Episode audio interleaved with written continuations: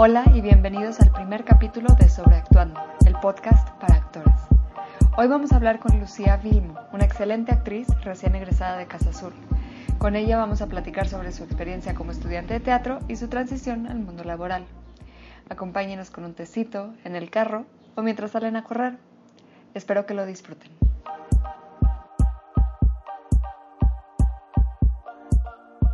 Hola, estamos con Lucía Vilmo, actriz recién egresada de Casa Azul y quien interpreta a Cris en la Sociedad de los Poetas Muertos, presentándose en el teatro. Libanés. Gracias, Sofi, por tenerme aquí. Gracias a ti, Lucía. Hoy vamos a hablar un poco de la educación y del papel que se juega en en la actuación y en la carrera del actor. Este, pero antes de entrar a todo eso quiero, este, quisiera que nos cuentes cuál ha sido tu camino en la actuación, cómo empezaste, este, qué fue lo que te llevó a querer estudiar actuación. Bueno, pues empecé muy chica a cantar porque mi mamá es maestra de estimulación temprana a través de la música.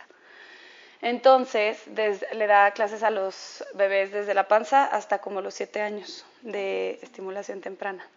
Y entonces yo me metieron a clases de canto como a los seis años, luego a clases de baile y como que ya tenía el dúo y como no hay muchos niños que tengan el triple, o sea, más bien te enseñan el triple ya cuando vayas a hacer una obra musical o algo así.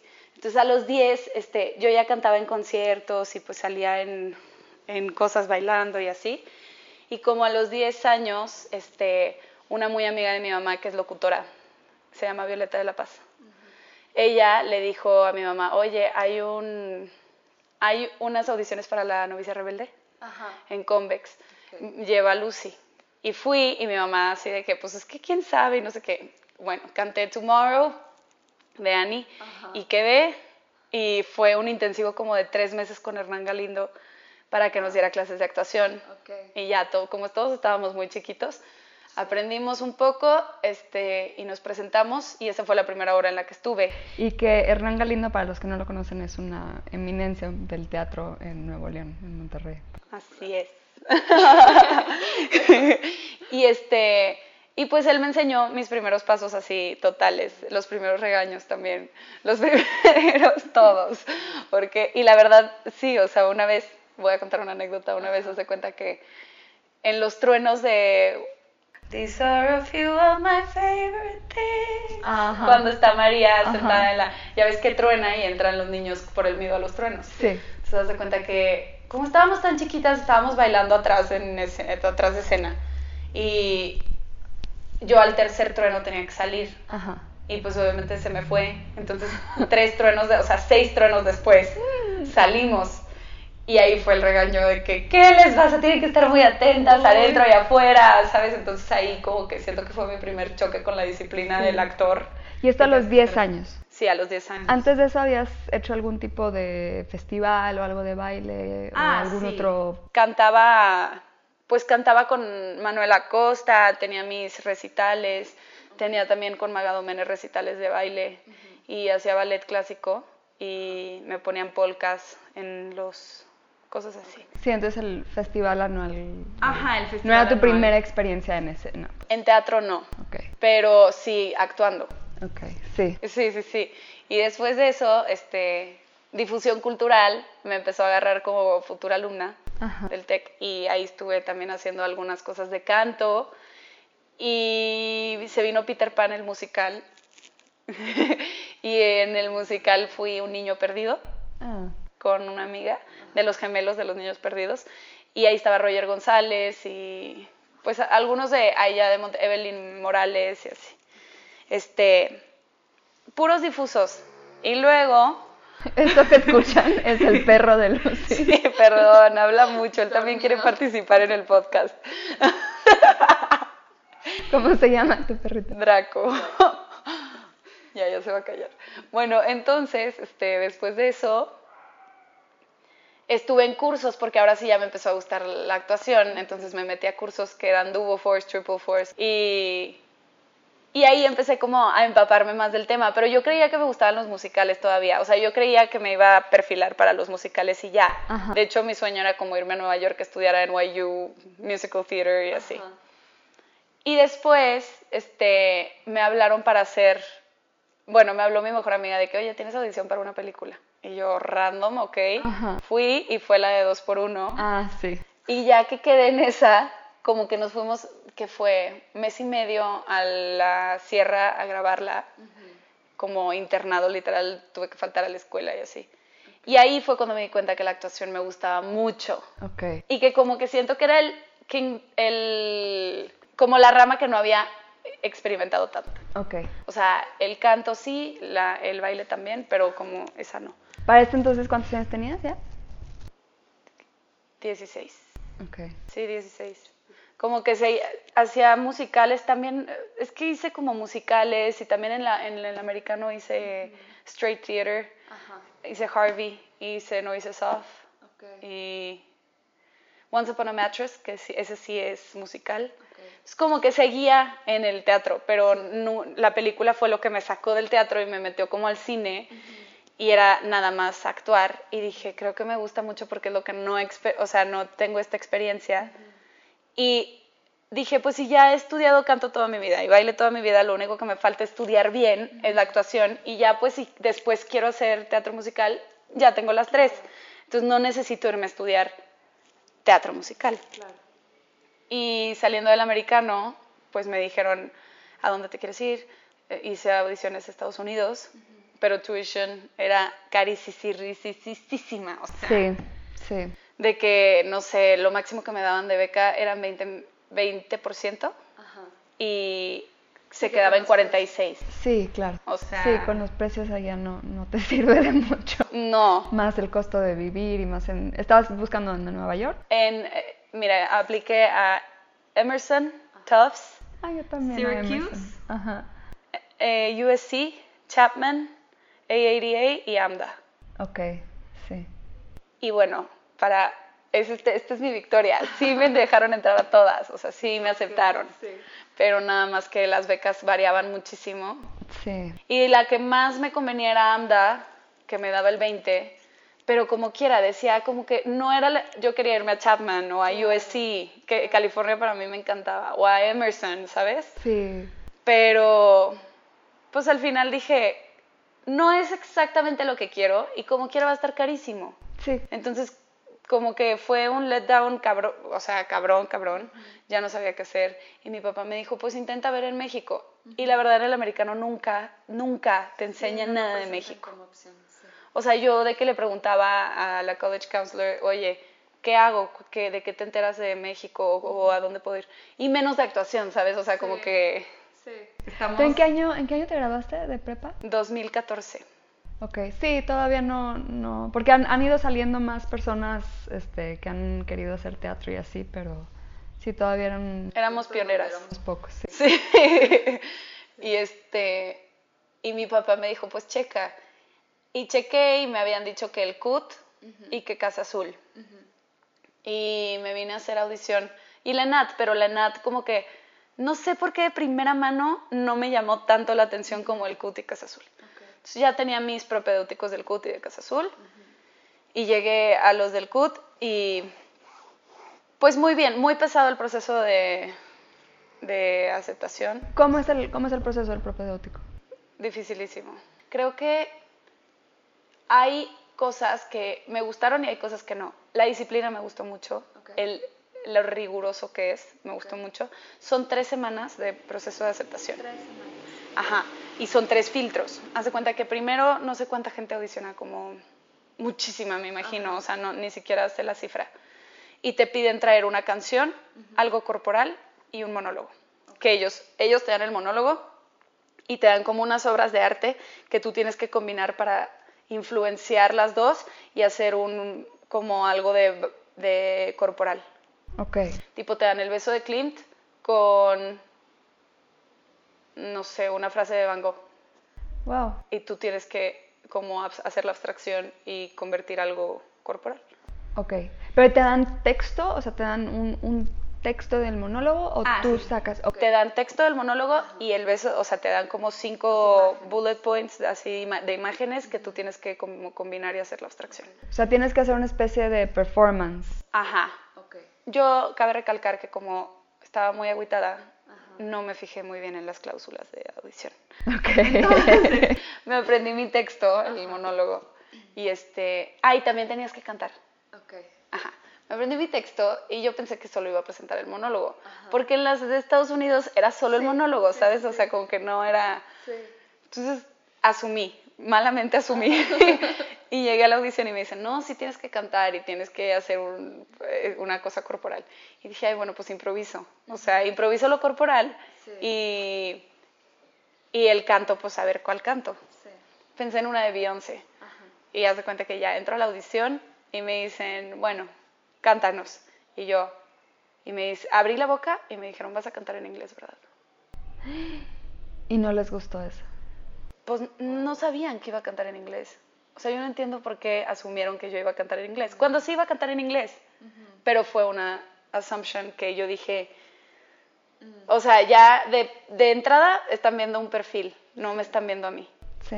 Entonces, obviamente les dije, no, no iba a cantar en inglés. Y les canté uno en español. ¿Cuál cantaste entonces? Canté contigo en la distancia. Ok. ¿Qué es la de? Cristina y... No, contigo en la distancia. Es el bolero mexicano. Ajá. Es de... La canta Luis Miguel, la canta Ok. este, Lara, Agustín Lara, Ah, ok. la canta Cristina Aguilera. Pensé. Sí, de- Pensé, se parece mucho el título de. Ajá. Ok. Es- te- pensaste en I Can Go the Distance. en Sí. Bueno, el caso es que después de eso, este, ya canté y sí pasé a la segunda etapa. Y en la segunda etapa ya era más pesado. Te- tuvimos un momento de corporal así durísimo, que sí eran tres horas de ejercicio y había una disciplina tal que, o sea, te empujaban mucho a no parar, nunca.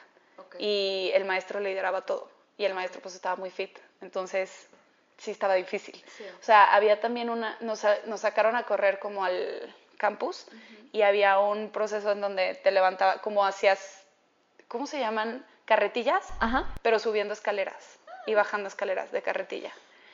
Y luego corrías, o sea, no dejabas de correr y subías y bajabas y no dejabas de correr. Y una amiga se puso a vomitar y yo pues me quedé al lado de ella como trotando y sí llegó alguien a decirle que, que se tenía que parar, pero como feo, o sea, medio fuerte, ¿sabes? El proceso es muy Ok. Como agresivo, agresivo, intensivo. intensivo, que, que también a mí eso yo dije, ay, no sé, o sea, como que había ahí como cositas que yo decía, tal vez no sea el approach que yo le veo a mi carrera, ¿sabes? O sea, Este fue el educación. proceso del CUT. del CUT. Ok, del CUT. Y, y haz de cuenta que después, pues ya dijeron eso y yo nomás, la verdad, me reí un poquito en silencio porque dije, ¿cómo le estás pidiendo eso? O sea, se me hizo medio no empático para nada. Pero bueno, el caso es que después de eso tuvimos otra audición de literatura. Te estoy contando lo que me quedó como Ajá. ahí, pero un- una audición de literatura y todos salían con que solo te, te pedían leer la parte de atrás de un libro para ver la fluidez mientras lees. Y yo había tomado AP, AP Spanish Lit antes de salir de la escuela. Sí. Entonces me sabía todas, o sea, todas las épocas desde el medievo hasta el modernismo, así, o sea, intensivo. Que AP Spanish Lit es una clase de nivel universitario que dan en las preparatorias. Ajá. Y este, y hace cuenta que llegué y leí y me dijeron, dinos todas las épocas literarias desde el medievo hasta el modernismo. Y yo, así.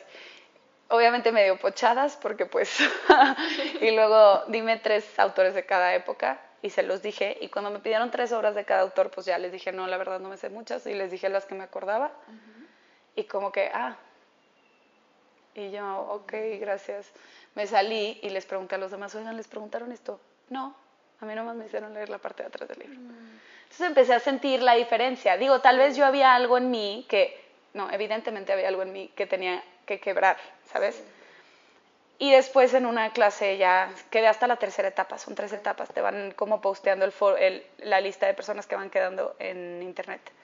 Y a la tercera etapa este, estábamos caminando por el espacio como en neutral, neutral, neutral, y empezaron de que, oye, no, neutral, Lucía, neutral, Lucía, neutral, media hora. Entonces ya se me empezaron a salir las lágrimas porque ya no sabía qué hacer. Y sí me dijeron de que prefiero tus lágrimas a tus caritas, aquí no vienes a ser la niña linda. Y Y yo, ok, o sea, no sé qué están viendo o qué estoy dando yo o qué está pasando. Y total, este, obviamente ya la última etapa no quedé. Pero hasta, o sea, cuando lo vi, siento que fue un proceso que me enseñó muchísimo porque al final me hizo preguntarme muchas cosas, porque tanta como confrontación yo decía, ¿qué está pasando? ¿Qué estoy radiando? ¿Qué estoy diciendo? ¿Qué? Y, y al final, cuando no quedé, pues también fue un poco de un relief, porque yo ya había dicho, creo que esta no es mi forma de, aprender. Puede que haya gente que aprenda desde el lado fuerte, pero siento que a mí toda la vida me enseñaron a aprender desde el amor y la paciencia y la curiosidad, como, pues sí, que si al maestro le apasiona el tema, a mí me va a apasionar el doble. Entonces, como que siento que no era mi rama de educación. Pero sí me dejó muy triste. Y luego ya hice el propedéutico de Casa Azul y la verdad estuvo increíble, o sea, son dos semanas nada más, no tres, dos. Y tomas clases con todos los maestros de la carrera, desde tercero hasta primero. Haz de cuenta que todos te dan una clase. Y cada quien te va evaluando, dan una, una masterclass de actuación, haz de cuenta. Y hacen diferentes este, ejercicios de imaginación, de coordinación, a veces de voz, de cómo están los de voz, los de verso, los de actuación, los de todo, corporal. Entonces como que es un vistazo a lo que puede ser los tres años de la carrera. Y se me hizo muy divertido porque no te quedas con un grupo, ni te quedas con una, con, o sea, conoces a todos. Entonces aprendes mucho desde el propedéutico. Y ahí no te van diciendo nada más, terminas tus dos semanas y haz de cuenta que cada clase ellos te evalúan con, del 10 al 0 y te ponen comentarios. Y ya después, hace, con los puntos que te pusieron, hacen como la lista de 140 personas que entró o así. Bueno, en mi momento eran 140, ya creo que son más, porque ya se hicieron más grupos en Casa Azul. ¿Y estas dos y tres semanas, tanto el CUT como en Casa Azul, es, son dos semanas de ir a diario? Ok, en el CUT también son tres semanas de estar yendo a diario. En el CUT son ocho horas y en Casa Azul, o sea, ocho horas diarias y en Casa Azul eran cuatro. Ok, entonces en general es un proceso mucho más intensivo entrar a Casa Azul o al CUT que lo que pasas, que lo que te toca hacer para entrar a una universidad americana. Definitivo, o sea, en la universidad americana nada más, bueno, no sé porque si cuentas el SAT y el ACT claro, y el estudio que tienes que tener como previo y todo lo que te piden a nivel colegio. Sí, es cierto. Es durísimo. Sí, claro, que es tomar este, ya sea el SAT o el ACT, que cuestan dinero, cada uno de esos cuesta dinero, si lo tienes que tomar una segunda vez si no tuviste una calificación alta, prepararte para el examen, tener cierto nivel académico. mantener el promedio académico. Recartas de recomendación estar en ajá, servicio a la comunidad, ser el presidente del Student Council, o sea... Sí, buscan que tengas como un perfil muy... Bueno académicamente. ajá. Este. Ok. Y más como, como internacional. Claro. O sea, te piden, solo aceptan a los internacionales redondos y que aparte sean exitosos en lo que quieren estudiar. O sea, que sean talentosos. Sí, que ya demuestres que tienes como tu vocación o tu caminito que vas.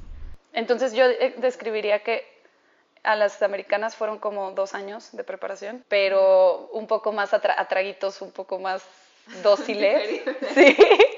Y las otras fueron como dos semanas de ¡Ah! que siento que explica muy bien también la cultura mexicana, que es como saca la víscera y la sangre y escúpela y enséñamela, ¿sabes? Sí. Y la americana es más como, pues no, o sea, traguitos, más esquematizada. Sí Sí, más ordenadito, o sea, constancia constante, ¿no? Sí, constancia. Sí, te van, te van preparando. Claro. Y entonces, ¿te, te aceptan en Casa Azul? Ah, me aceptan en Casa Azul, este, me pongo muy feliz, entro a la carrera y creo que fue un proceso confrontativo completamente. Hubo mis peleas y hubo mis demonios contra mí misma de que, porque creo que para mí lo que me sirvió la carrera siento que más que enseñarme a actuar, porque creo que nadie te enseña a actuar, más bien te enseñan a quitar los demonios, a quitar las barreras, a quitarte el ego, el ego negativo, el ego que te hace ser una máscara y no tú. Entonces siempre es confrontativo. El primer año me acuerdo que es mucho de... eh, estuve con Mariana Jiménez y Ricardo Campos White, divinos maestros, y ellos hace cuenta que te hacen mucho, nos hicieron una técnica que se llama indeterminación, y es muchos ejercicios de dejar el juicio a un lado y dejar el juicio a nivel como corporal y, y voz y todo. Y son, no sé, había muchas abstracciones como, hoy vamos a representar la lujuria. ¿Para qué es la lujuria para ti? Trae algo de tu casa que para ti signifique lujuria. Puede ser una planta, o sea, lo que a ti te resuene. Y vienes y lo explicas y después hacemos una exploración de media hora de cómo se representa la lujuria en tu cuerpo y en tu voz y así, así de loco como se escucha, así. Y Mariana decía, Polentú en la lujuria, sí nos dijo, no se pueden tocar. Solamente es sentirla y ver si puedes interactuar con los ojos hacia otra persona, pero no puedes interactuar físicamente. Entonces era muy interesante porque te llevaba a unos extremos que decías, ay, no sabía que había todo esto en mí. Sí. Y, y eran, los, los hizo explorar con los cinco siete pecados capitales. Ajá. Entonces, los siete pecados capitales los exploramos y luego también este, el antítesis del pecado. Ok. Entonces exploraba los dos. Y luego leíamos una obra y era como explorar la esencia del personaje, no el personaje y no el texto, y hacías gibberish, de que no hablabas. Entonces muchas cosas de rango, yo diría. Ok. Y teníamos yoga, teníamos, este, como mucha, yo veo el primer año como introspección. Y el segundo ya me tocó con Viridiano Olvera y Mauricio García Lozano. Y la verdad ahí creo que fue cuando aprendí a actuar, que fue por consecuencia, es a lo que voy. O sea, siento que son, te ponen ejercicios tan, ahora eran tan puntuales.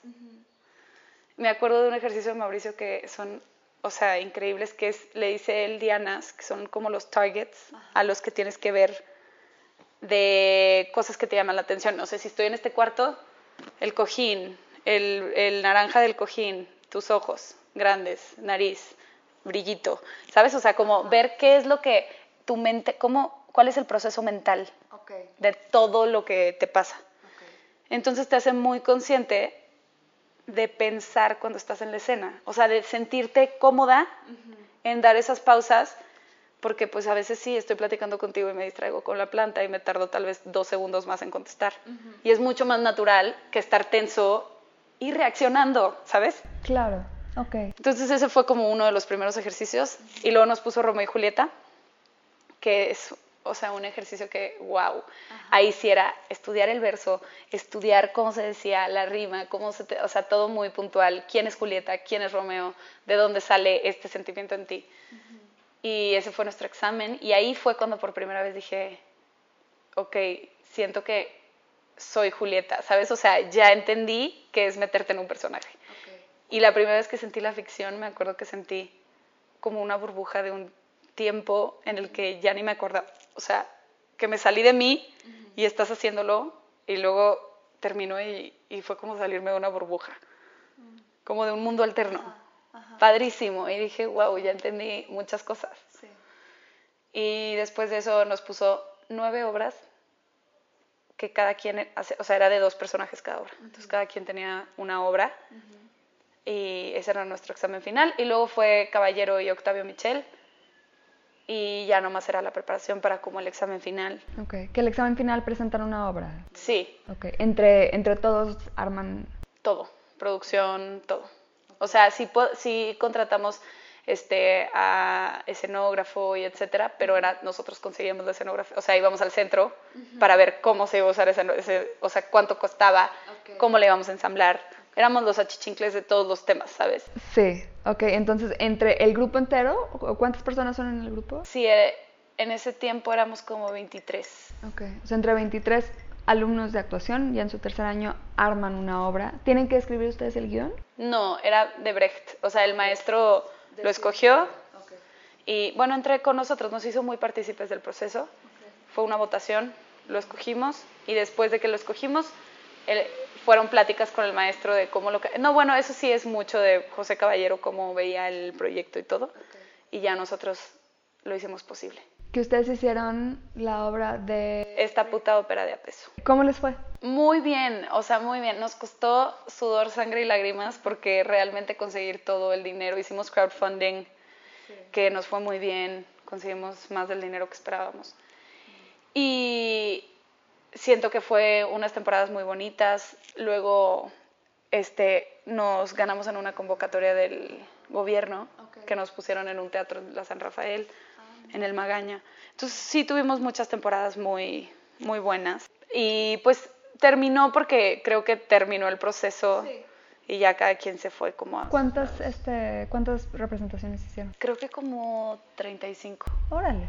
Yo ya no estuve en las últimas. Ok, pues sí es bastante. Porque normalmente una temporada universitaria durará dos fines de semana, ¿no? Sí, no, acá duró cuatro semanas la primera temporada, cuatro semanas la segunda y un mes la tercera. Qué padre. Y dábamos función jueves, viernes, sábado y domingo. Y éramos cuatro elencos, entonces teníamos que rotar. Por eso había tantas obras para que todo el mundo pudiera. Claro. Entonces no, no es que tú hayas hecho, este, no es que te haya tocado hacer 35 representaciones a ti. Ajá, no. Ok, porque eso de hecho me lleva a una, me, voy, me estoy adelantando, pero bueno, ahorita regresamos. En tu transición a poetas, llevan 100 representaciones, me parece, o más. Más, 120 creo. ¿Cómo fue ese cambio de ir, pues, de cuántas veces habrás presentado la ópera? Yo creo que 20 veces. Ok, 20, que sí es bastante. Sí. Pero ya 100 ya es... No manches, es un abismo. O sea, ahorita ya no sé, esta, la Sociedad de los Poetas Muertos la hacemos con los ojos cerrados. ¿Y cómo, cómo encuentras frescura o cómo encuentras mantener a tu personaje vivo y, y, al, y, y, como equipo cómo encuentran mantener la obra viva y no nada más estar como, como robotitos repitiendo lo que ya... Creo que lo más padre de esta obra es que es como un tema tan vigente que lo hace especial todos los días. A lo que, a lo que voy es que yo no llego igual todos los días. O sea, yo a veces vengo de mal humor, a veces vengo de buen humor, a veces me pasó algo, a veces no, sabes, como que muchas cosas, pasan diferentes cosas. Entonces, cuando estoy antes de entrar a escena, siempre me tomo un tiempo para conectar con mi compañero, dejar de verlo como Germán o como Gonzalo y verlo como Nox. Y hago como un mapa mental de dónde estuve en el día, de mi casa. ¿De tu personaje o de mi personaje? Ok. De qué desayunó. Y hay días que desayuna peanut butter sandwich y hay días que desayuna huevos, ¿sabes? O sea, que cambia un poco las cosas. Digo, aunque suene bien loco, sí pasa.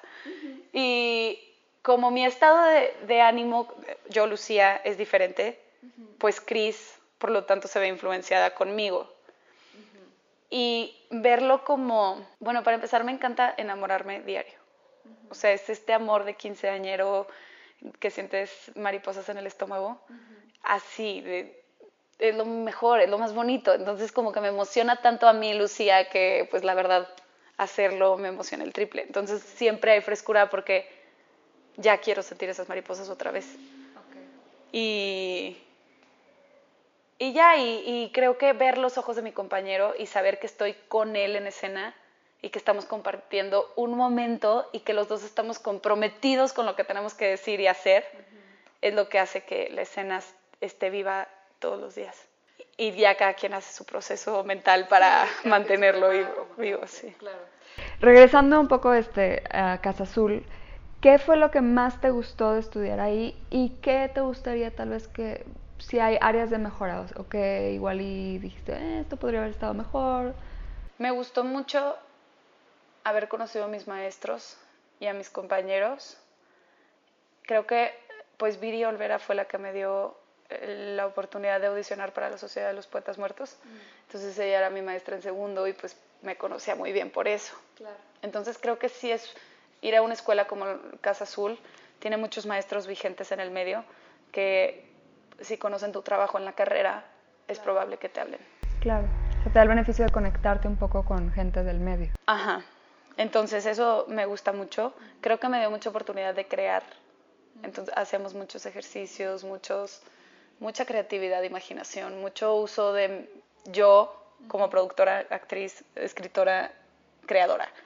Entonces creo que me preparó muy bien en ese aspecto y, y lo que creo que podría mejorar es las instalaciones, o sea, realmente tener más espacios para ensayar. Porque muchas veces estaba tan saturado que no podíamos ensayar en la escuela. Entonces, ¿dónde, ¿dónde ensayas? Como que ensayar teatro siempre es bien delicado, porque si me vengo a ensayar teatro a mi casa y me suelto un grito de muerte, va a venir la policía, o sea. Y no siempre se siente uno, digo, no sé, depende de tu situación, si tienes roomies o lo que sea, no necesariamente te sientes como lista y cómoda para ensayar, explorar, crear, claro. Entonces eso es lo que como que siempre fue como, ay. ¿Qué te tocó estar en la casa vieja de Avenida México o ya te tocaron las instalaciones nuevas? A mí en las dos. Okay. Primer año en la, en la primera y el segundo año en la, digo, segundo y tercero en la, en la última. Pero en primer año sí había más espacio. Mm. O sea, en la otra escuela, en la otra casa, a pesar de ser más chica y que nos cambiamos por más espacio, creo que había patio, había como lugares, aparte la casa se prestaba como para crear. Sí. Sí, es un lugar muy creativo, muy lleno de plantas, colores. Como que inspiraba. Las, vitrinas, las vitrales, sí. Súper bonitos. Mm. Y ya después creció la escuela. Por eso se puso difícil. ¿Crees que, ¿Tú crees que es importante pasar por la licenciatura o por algún tipo de estudios superiores de teatro o actuación? Ay, es que ese es un tema difícil porque siento que depende de la persona.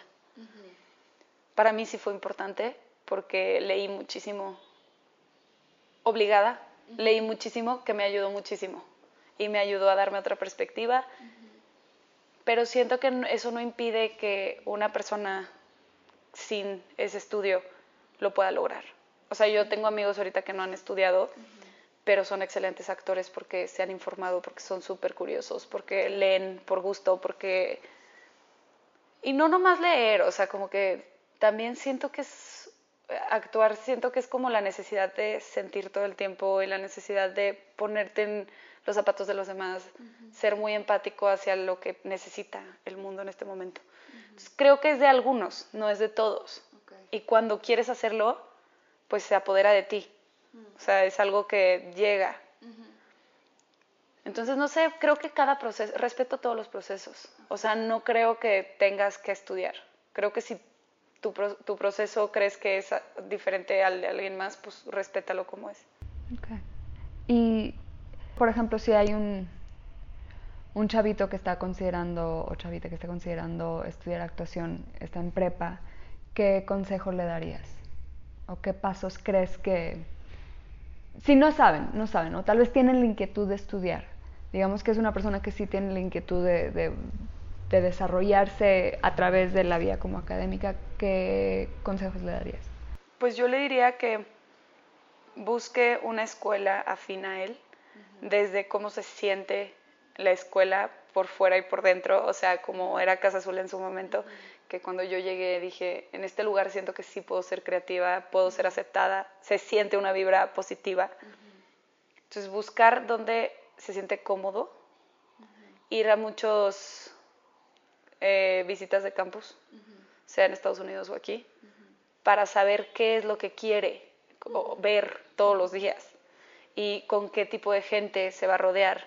O sea, yo me acuerdo que cuando iba a visitar los campus le hablaba a una o dos personas para saber qué tipo de perfil acepta esta escuela y si yo me sentía en, comunidad. Y creo que le diría que vea mucho teatro desde ahorita y mucho cine y que lea acerca del tema para ver si sí es lo que le gusta, porque realmente muchas veces, pues en mi carrera, de mi generación se salieron como 15 o 10. ¿Por qué? ¿Qué crees que estaba pasando ahí? A unos lo sacaron, porque es como procesos piramidales, en donde empieza mucha gente y van acortando al cupo, pero realmente siempre que lo sacaban no era una decisión. Es lo que la gente piensa, siempre piensan que si te sacan es como de que no manches, me corrieron. Pero no es que te corran, es que realmente te hacen ver que algo no está funcionando. Mm. o sea que igual y ellos también estaban llegando a esa conclusión o que no se estaban... Llegan en común a una conclusión de tal vez nosotros somos, no somos las personas que te podemos guiar en este camino, tal vez tengas que hacer otra cosa, tal vez no es tu momento, tal vez no es tu año. Mm. Porque creo que sí concuerdo con el tema de que tienes que estar listo, dispuesto, dispuesto a verte a ti, a hacer una introspección para, para después quitarte todas las máscaras y poder actuar a cualquier personaje. Entonces, sí creo que saber qué es lo que quieres antes de entrar, no entrar porque, ay, no sé si quiero ser chef o pintor o cantante. Y más a un proceso como el del CUT o el del Casa Azul o de cualquier conservatorio que es... Porque a fin de cuentas Casa Azul es un conservatorio. A mí me tocó la experiencia de ir a una, universidad donde yo tomaba, junto con mis, clases de teatro, y, y, claro que había muchísimo más tiempo dedicado a teatro y actuación, también tomaba ciencias y publicidad, historia, este, ¿no? Entonces ahí, y, me tocó en mi experiencia que mucha gente pues ya como que no, iban dejando un poco el teatro de lado y terminaban haciendo un major en economía o terminaban enfocándose en deportes o lo que fuera. Este, especialmente creo en... Sí, acá no hay... Sí, no hay de otra. Y por eso pasa esto. O sea, no es que te corran, es que realmente te preguntan tres veces, ¿de verdad quieres esto? porque se no, o sea, a veces se nota que no, que no es la vocación de algunos. No sé qué, o sea, hasta yo me lo pregunté, que desde chiquita sabía que quería hacer esto. Decía, ¿y si no? ¿Y si nunca me pregunté que si quería ser chef o porque me encanta cocinar, by the way?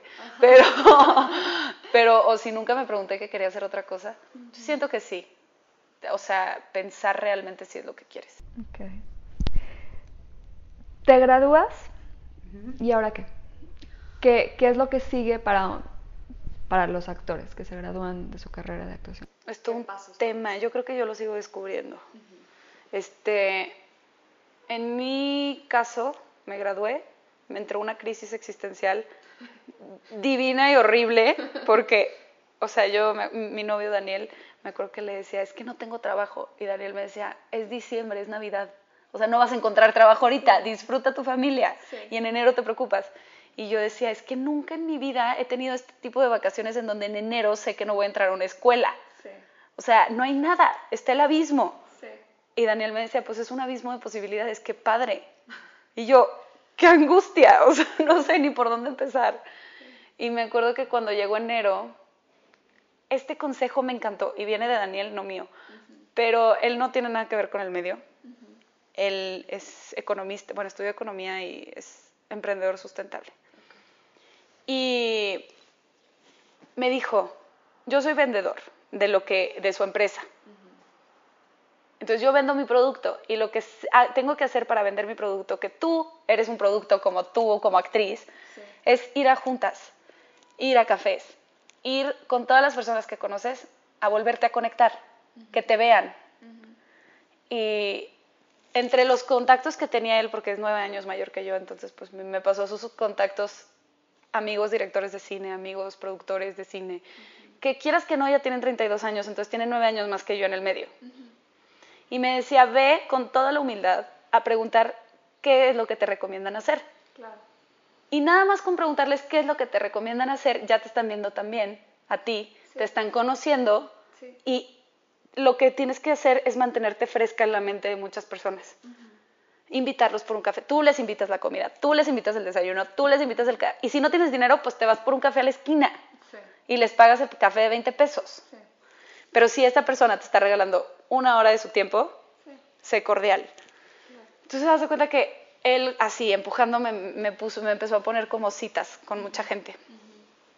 Y me sirvió muchísimo porque también creo en la energía. Si tú generas trabajo, o sea, si tú estás trabajando, generas trabajo.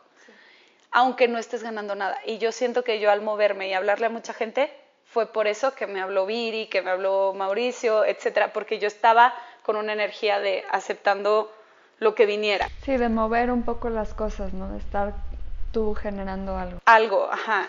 Y este y me empezaron a hablar para castings y eso, o sea, yo creo que es hablarle a la gente, no tener miedo de pedir un café. Porque yo me acuerdo que yo decía, es que ¿quién va a querer irse a tomar un café conmigo? O sea, ¿quién tiene el tiempo para darme ese, esa hora? Y Daniel me decía, no sabes, háblales, no pierdes nada, o sea, estás en cero. Y si les hablas y te quedas en cero, ¿qué tiene? O sea, no vas a pasar del cero. Entonces, eso fue lo primero.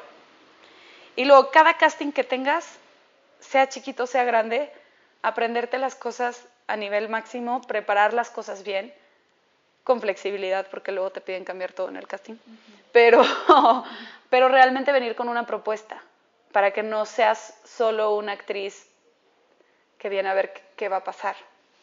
Porque a los directores les gusta ver una propuesta. Y ya si no les gusta tu propuesta, pues la cambian. Claro. Este, entonces siempre ir con una sonrisa, muy dispuesta y humilde, a pesar de que tienes que tener como una, yo creo que una dualidad ahí de fuerza y seguridad, pero humildad. Sí. Porque luego la fuerza y seguridad se confunde con mamonería. Sí, con arrogancia. Ajá. Pero que no es lo mismo, ¿no? Creo que viene de un lugar muy, muy distinto. El sentirse superior a el saber, ¿Qué es lo que puedo hacer? sí, eh, y saber que, que entrenaste, que tienes la capacidad, que te preparaste y estar listo. Ajá. Entonces, en ese caso siento que esa es el, la clave que yo, en mi experiencia, puedo decir. A mí me dijeron mucho, manda tus fotos a castineras, a casas de cast o sea, como a casas de casting. No a agencias, porque las agencias, esta es una mafia. Pero, haz de cuenta, las casas de casting, la risa. Yo sé. Ya sé. Las casas de casting es como lo que es Anilú Pardo, Viridiana Olvera, que son castineras. Sí. Pero, digo, si, si les mandan su material a ellas, sí se los reciben y las ven y los ven y luego ven si funcionan para, un, para, un- para alguna película o así. Pero la realidad del asunto es que están las agencias, a- a- o sea, las castineras conocen a las agencias y las agencias mandan un book. Y muchas veces la gente sí, o sea, los castings son medio de que no sé, quiero a gente tipo y dicen el nombre de una agencia, Sí, porque las agencias también tienen un perfil. claro. Entonces ahí es cuando uno, sin agencia, se queda en el limbo. Claro. No saben dónde, dónde ubicarte. Ajá. Hay algunas castineras que se acuerdan de ti, Ujú. Sí, ya si vas estableciendo una relación con ellos, iban conociendo tu trabajo. pero tampoco ser intensos. Porque luego también una vez escuché un- una historia de que cada vez que abren la puerta de una castinera, entran las actrices corriendo para entrar al casting, cuando el casting es cerrado. Entonces solo pareces loca y te tachan de loca y ya no te van a hablar nunca. O sea, está bien ir a tocar puertas, Sí, pero que hay que llegar con una tranquilidad, ¿no? Como que esto no me importa en verdad tanto. Ajá, exacto. Y no, y también no sé, o sea, si mandas un mail con fotos, pues mandar el mail con fotos y esperar. Sí. Esperar. Que creo que al principio de esta carrera lo más importante es saber que vas a esperar un buen tiempo. Paciencia. Todo llega a su momento, todo. Y si no, crea tus proyectos. Esa es otra cosa de recién graduada. Tuve un amigo recién graduado, tengo un amigo recién graduado del CEA, que de hecho es regio también, este, Eugenio Valero, que él escribió una serie, produjo la serie, le habló a sus amigos actores, a sus amigos directores, a sus amigos de, de foto, y todo el mundo dijo que sí, porque el proyecto estaba tan padre que pues no queríamos paga. Y si ese proyecto se llega a dar, todos ganamos. Claro. Pero realmente creo que eso también es trabajo que puede generar más trabajo, porque yo ya conozco al de foto, yo ya conozco a la productora, yo ya conozco a la directora, a mis compañeros actores Y conocen tu trabajo. y conocen mi trabajo. Y, saben que eres una persona amable, o sea, con quien quieren trabajar, ¿no? No causas problemas, no eres alguien que va a hacer una pesadilla a la hora de grabar. No, eso creo que es súper importante. Entonces eso sería más o menos lo que diría. Ok. Quickfire. Venga. Mañana o tarde. Ay, tarde. Café o té. Café, Playa o montaña. playa. ¿Qué te molesta? Que me cambien los horarios. Si pudieras ir a cualquier lugar del mundo, ¿a dónde irías? A la India. ¿Teatro o cine? Teatro, ¿Cine o tele? cine. ¿Cantar o actuar? Ay, no, por favor. no. No, no. Ok, No. está bien. Las dos. Si alguien hiciera una película sobre ti, ¿quién te interpretaría? Ay, por favor, por favor, esta, esta Lily James. Ay, sí. Eh, ¿Personaje favorito? Personaje favorito, Julieta y Lady Macbeth. Está entre esas dos. Obra de teatro favorita. Mm, uh, este. La Divina Ilusión me gustó de sobremanera. Yo creo que es la del momento. No podría decir una de todo el tiempo. Del momento, la Divina Ilusión. Váyanla a ver. Peor audición de tu vida. Ay, la quise graduándome para Argos. o sea, ¿Nos quieres contar? Sí, este, nos graduamos y este, nos, da, nos dieron la oportunidad, porque pues Casa Azul es de Argos, entonces nos dieron la oportunidad de, de hacer un monólogo para que se quedara en, el, en los files. Y era mi primera audición como frente a alguien que sé que me puede castear y como en español y el texto estaba medio novelesco, entonces no, no estaba entendiendo mucho cómo hacerlo y no estaba mi mente en la audición, ¿sabes? Entonces llegué, estaba tronquísima, durísima y siento que fue la peor audición de mi vida. Mejor audición de tu vida. Mejor audición de mi vida. ¿Te hayas o no te hayas quedado? La que tú sientes que hiciste de tu trabajo. Pues, hijo, ¿qué onda? Se me fueron todas de la cabeza. Yo creo que es que las borro. Mm, está bien. Audiciono y borro. Es buena técnica tirarlo a la basura. Yo diría que ahorita puede ser la Sociedad de los Poetas Muertos, porque estaba muy tranquila cuando la hice. Mm, eso es súper importante, ¿no? Los nervios luego son los que te traicionan. Y hay unas muy buenas que he hecho, pero te digo, las borro. Sí. Eh, pausa. ¿Eres fan de Harry Potter? Sí. ¿Eres fan de Friends? Sí. Ok. ¿De Disney? También. Ok. ¿Game of Thrones? Esa no la veo. Entonces no. ¿Luna Lovegood o Hermione Granger? Luna. Mónica, Rachel o Phoebe? Rachel. ¿Qué princesa eras o príncipe de Disney eras de niña? De niña era la bella. Nunca me identifiqué con una hasta que salió Tangled. Ah, ay, es muy linda. Sí, ya estaba más grande, pero fue como si hubiera salido de chiquita, hubiera sido ella, siempre. ¿A qué le tienes miedo? Al rechazo. Si, te, dedicaras a cualquier otra cosa, ¿qué sería? Chef. Esta, más o menos ya lo contestaste, pero de todos modos, ¿cuál es el mejor consejo que has recibido? Muévete de lugar. O sea, nunca te quedes estancada en un mismo pensamiento de ti misma, en un mismo, en una rutina. Porque, digo, a mí me cuesta mucho trabajo salirme de mi rutina y salirme de mis conceptos. Soy como muy esquemática a veces. Entonces, que me cambien las cosas, los horarios y todo, es como... ¡ah! Y creo que Daniela me ha dado el mejor consejo de siempre que sienta que pánico porque me están cambiando las cosas, siempre me dice, respira y fluye. Que siempre que fluyas va a salir todo alrededor. Está bonito eso, respira y fluye. Suena como un mantra. Sí, respira y fluye. Última pregunta. Si pudieras trabajar con el actor que sea o actriz que sea, ¿con quién trabajarías y por qué? Ay, tengo tantos sueños y tantos actores. Mm, creo que mujer definitivamente me voy a ir al cliché, pero es excelente Meryl Streep, porque me gustaría saber cómo trabaja ella. Y preguntarle qué hace. Este, y porque la admiro en la vida también. Tiene un matrimonio exitoso desde hace mucho, muchos años. Mucho balance. Mucho balance y, y es buena actriz. Y de hombre, me encantaría trabajar con, con Leonardo DiCaprio. Que justo una pregunta que se me había pasado, pero la acabas de mencionar. ¿Qué haces tú para mantener el balance en esta carrera de poca estructura, de muchos nos?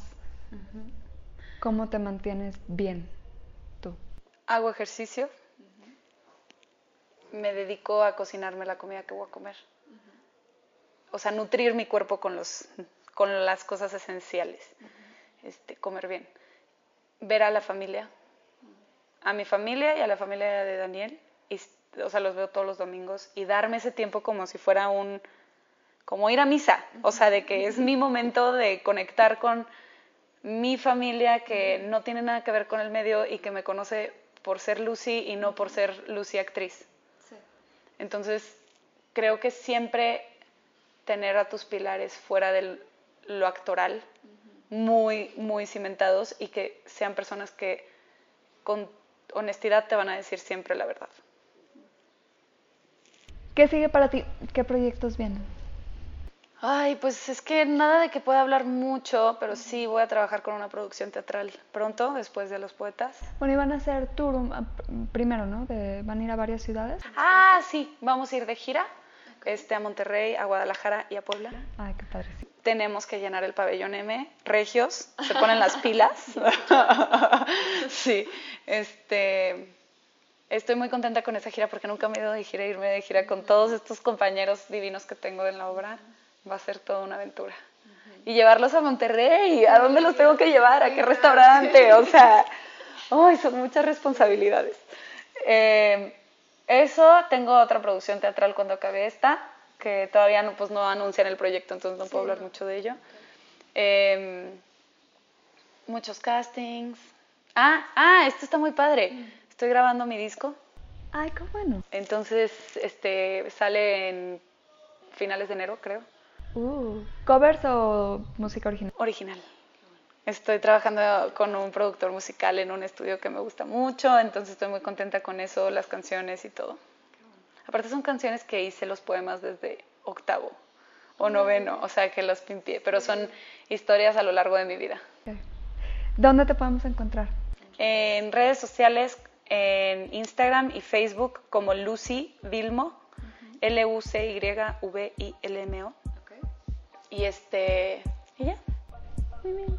Muchas, gracias, Lucía. Gracias. Esto fue muy agradable. Muchas gracias por acompañarnos en Sobreactuando. Espero hayan disfrutado nuestra plática. Pueden encontrar links a las redes de Lucía en las notas para que la conozcan mejor. Nos vemos la semana que entra con otro invitado especial del mundo de la actuación. Que tengan un muy lindo día.